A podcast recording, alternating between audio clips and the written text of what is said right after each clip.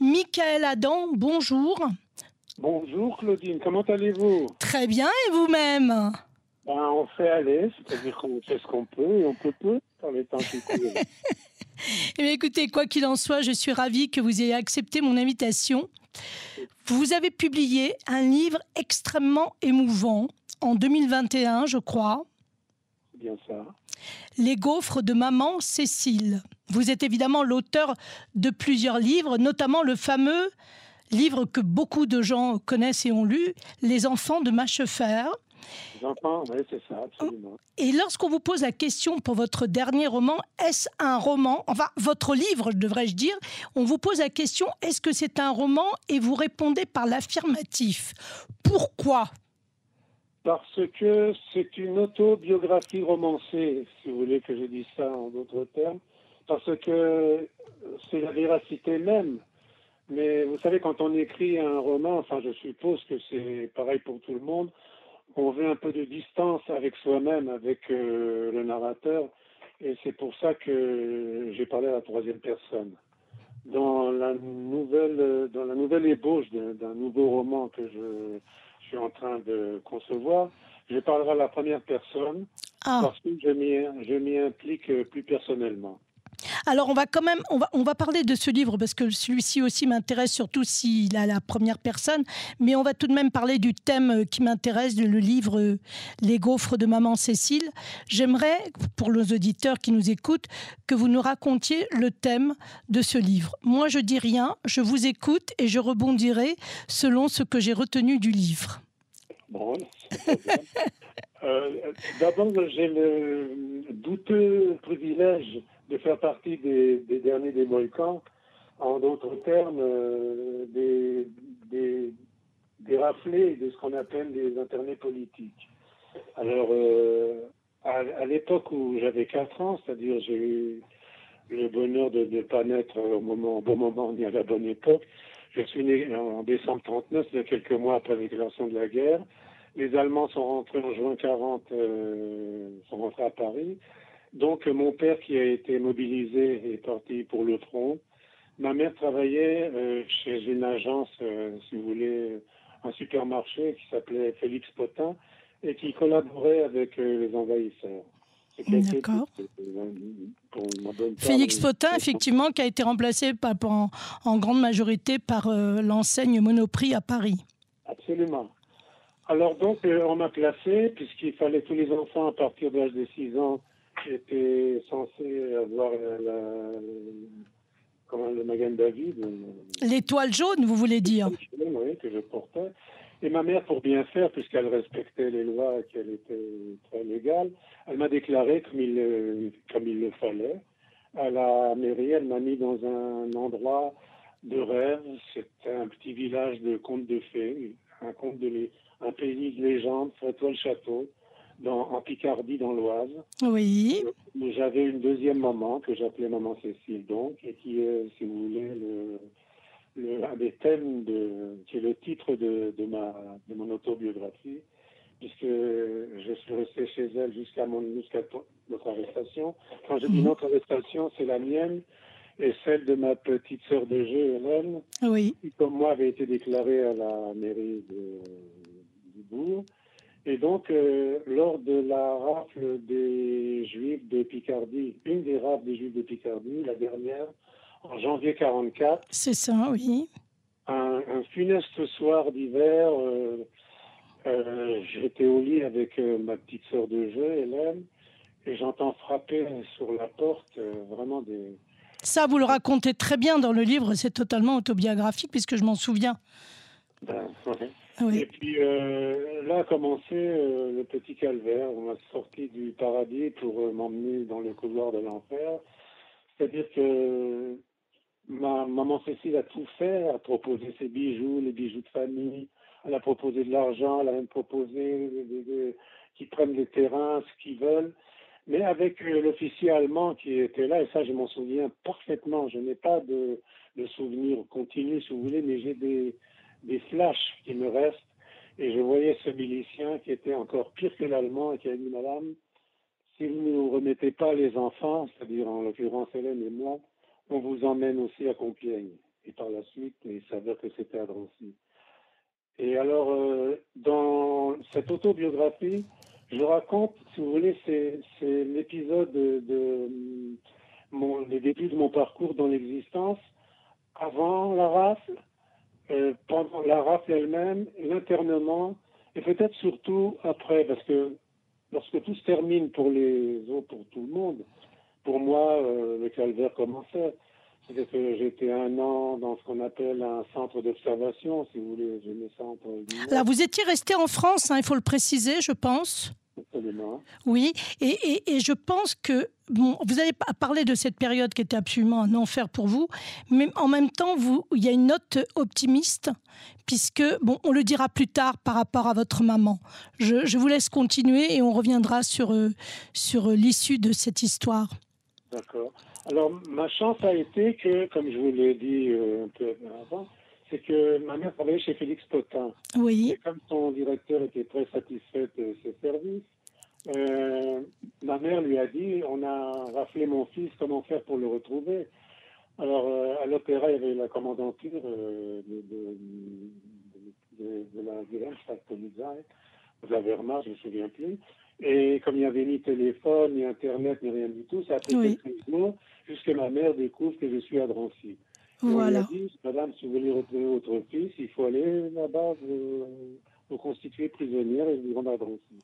Ah oui, c'est quand même incroyable. C'est quand même incroyable.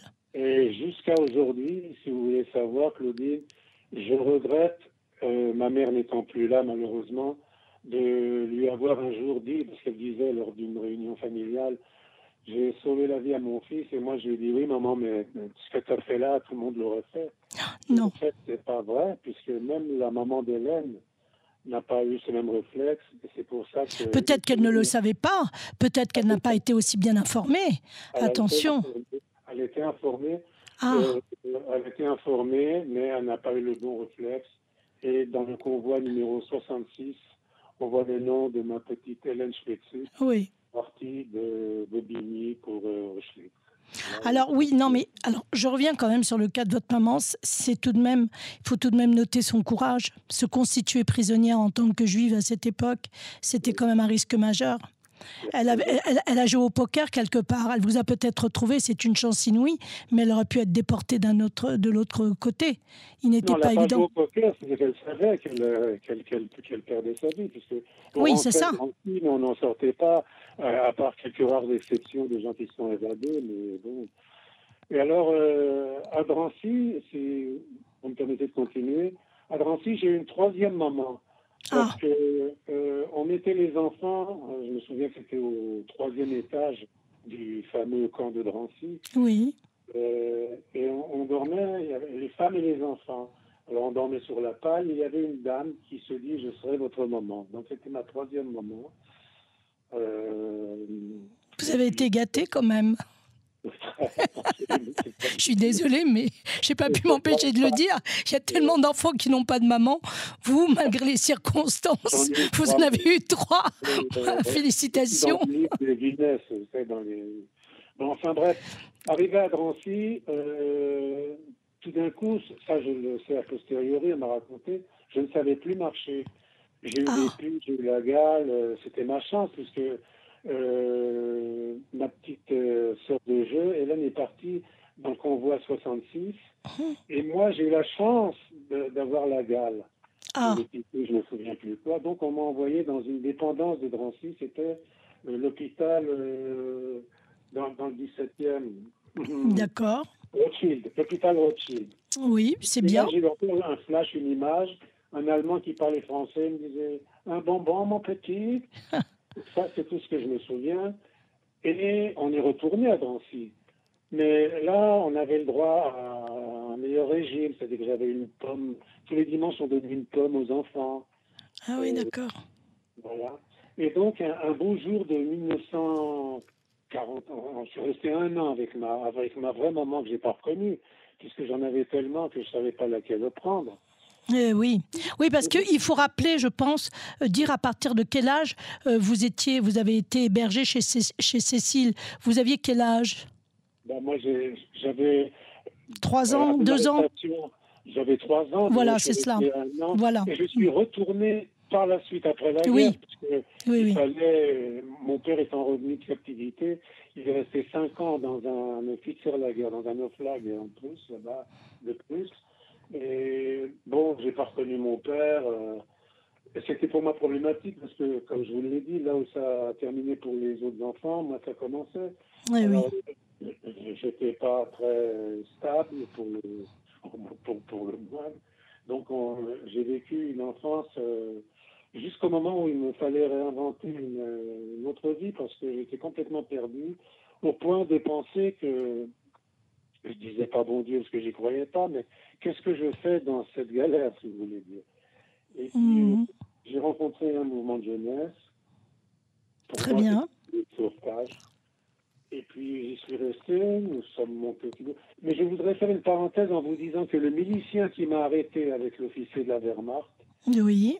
a été fusillé par les FFI à la libération de Paris. Et ça, c'est une historienne de Noyon, mariée euh, à un Israélien, une historienne qui a raconté l'histoire et qui m'a envoyé L'information, d'accord, très bien, c'est intéressant, effectivement. j'ai beaucoup d'autres choses à dire, parce que j'ai, en refaisant une vie, j'ai créé une, une famille, même si petite qu'elle soit, mais c'est toujours une famille. Bien sûr.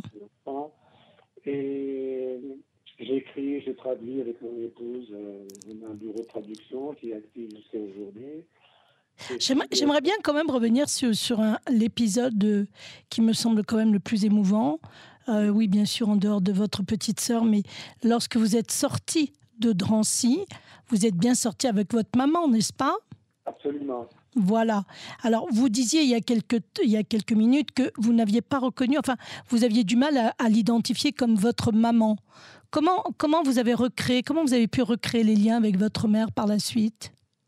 Ça s'est fait petit à petit, jusqu'au moment où j'ai compris, euh, par son affection, par, par, son dévouement pour moi, par l'amour qu'elle m'apportait, qu'elle me donnait. J'ai bien compris, et puis on en a discuté. J'avais quand même. Euh, j'étais déjà plus grand. Elle venait me voir à Frétois, elle m'amenait des, des, chaussures montantes, elle m'amenait des chaussures, des, des, camions de pompiers, euh, euh, tous les 15 jours. Donc j'avais, il me restait deux mamans. Une avait disparu, mais j'avais deux mamans. Et, il, y a, il y a plusieurs années, on est retourné avec mon épouse et ma fille à Frétois-le-Château. J'ai rencontré maman Cécile. C'était c'était une rencontre, euh, je dirais, plus. Et vous, d'ailleurs, vous le racontez dans le livre. Hein. Je, je, me rappelle très très bien de ce moment-là. Oui, c'est une très belle histoire. Vous êtes revenu boucler la boucle en quelque sorte. Absolument.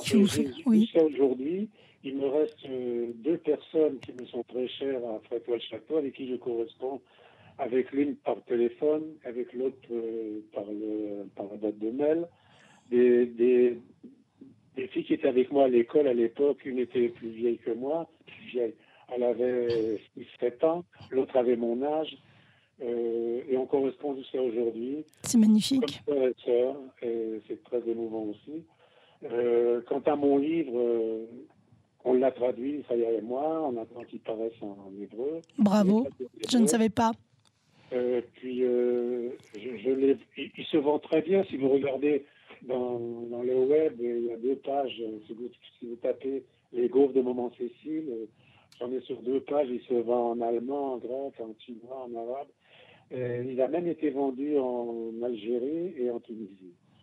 Et vous euh, pensez qu'il pourrait être traduit en allemand? Euh, Écoutez, Les enfants de Pichipoy a été traduit. En, ah, alors pourquoi pas? Ouais. Et puis, euh, je l'ai même vendu à, au fils d'un criminel, d'un des plus grands criminels allemands, qui m'a fait savoir qu'il l'avait beaucoup touché. Oh. Je pense que vous m'en aviez parlé hors antenne euh, de cette rencontre, effectivement. on ne dira pas le nom de ce. Non, non, on, avait, on avait promis l'anonymat, donc on respecte. Alors, oui, pardon. Une petite anecdote, bien sûr, bien sûr, avec plaisir.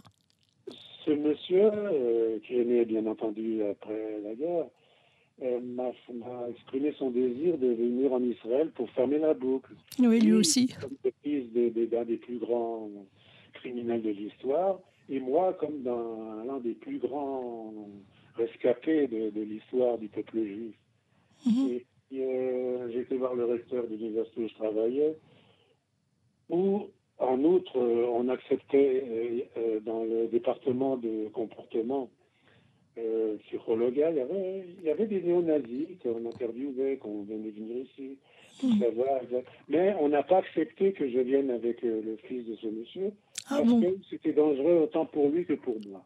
Oui, bien sûr. Bien sûr. Bien sûr, c'est une évidence. Mais on avait parlé aussi en antenne, je ne sais pas si, euh, si vous vous souvenez, euh, de cette rencontre justement entre les, les fils descendants, ou du moins des descendants des nazis, direct et euh, les victimes, en fait, les, descendants des victimes de la Shoah.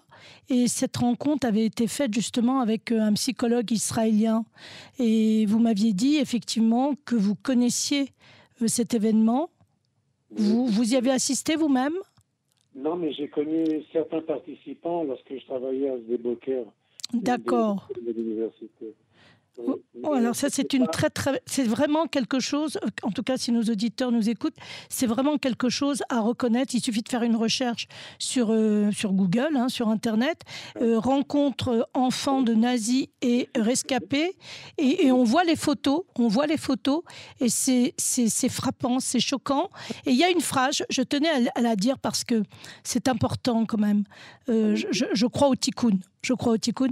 Et il y a une jeune fille, donc elle-même descendante des nazis, qui a dit à une petite juive ben, Je suis content que les, les nazis aient échoué, sinon je n'aurais pas pu te rencontrer.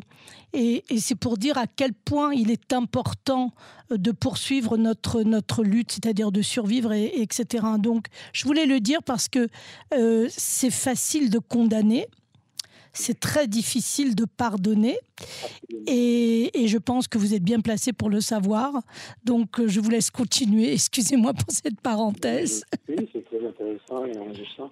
Mais ce que je, j'ouvre une deuxième parenthèse en vous disant qu'en Allemagne, euh, pays où que j'ai visité plusieurs fois, une fois envoyé par l'université et d'autres fois avec euh, mon épouse et ma fille, une autre fois pour un séminaire, c'est qu'en Allemagne, la jeunesse, enfin je parle du, temps où j'y étais, c'est-à-dire il y a plusieurs années quand même, euh, la jeunesse est divisée en deux. Il n'y a pas de neutralité chez la jeunesse allemande d'hier, enfin d'après hier. Euh, où ils, sont, ils ne sont pas neutres, où ils reconnaissent le crime de leurs parents, ou alors ils vont vers le côté où, ils sont, ça, ne m'intéresse pas. Aujourd'hui, on voit les néo-nazis, tout ça. L'affaire n'est pas claire, c'est pas tellement réglé le, problème entre euh, la jeunesse allemande et, la, les rescapés et l'État d'Israël n'est pas entièrement terminé, à mon avis. Voilà ce que je voulais dire à ce propos. Et puis, euh, que vous dire encore, Claudine? L'histoire est très longue, puisque euh, je vous dis là, là où c'était. Je demande aux gens comment vous rêvez en couleur ou noir et blanc. Alors, beaucoup d'entre eux, surtout les jeunes, me disent en couleur. Pour moi, c'est toujours en noir et blanc. Et ma femme se plaint que de temps en temps, elle reçoit un coup la nuit parce que j'ai beaucoup de cauchemars. C'est-à-dire que la Shoah n'est pas seulement le jour de commémoration, mais pour moi, elle est presque tous les jours et assez souvent la nuit. Et je crois que on peut rien y faire, quoi. C'est, comme ça jusqu'au bout du rouleau.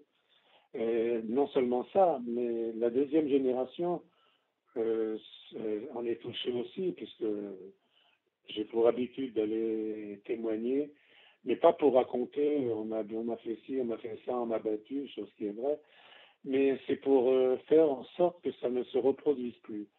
Parce que on entend ici et là dans le monde, et je ne citerai pas de pays euh, spécifiques, mais le racisme, la xénophobie, euh, tout ça revient et ça fait mal au cœur pour une personne comme moi qui a vécu ça. Quand on dit par exemple mort aux Arabes, moi ça me ça me fait mal au cœur parce que quand on disait mort aux Juifs, euh, ça me faisait peur de la même façon. Alors euh, voilà, je reste avec tout ça. J'écris et voilà. J'écris aussi un livre de poésie euh, qui s'appelle, qui paraît. Mes livres paraissent ou chez l'Armatan ou chez Stella Maris en France, à titre d'éditeur. Alors, Michael, je voudrais, je voudrais justement euh, qu'on termine sur une note positive, à savoir euh, le prochain livre que vous allez sortir, que vous allez bientôt publier, j'espère.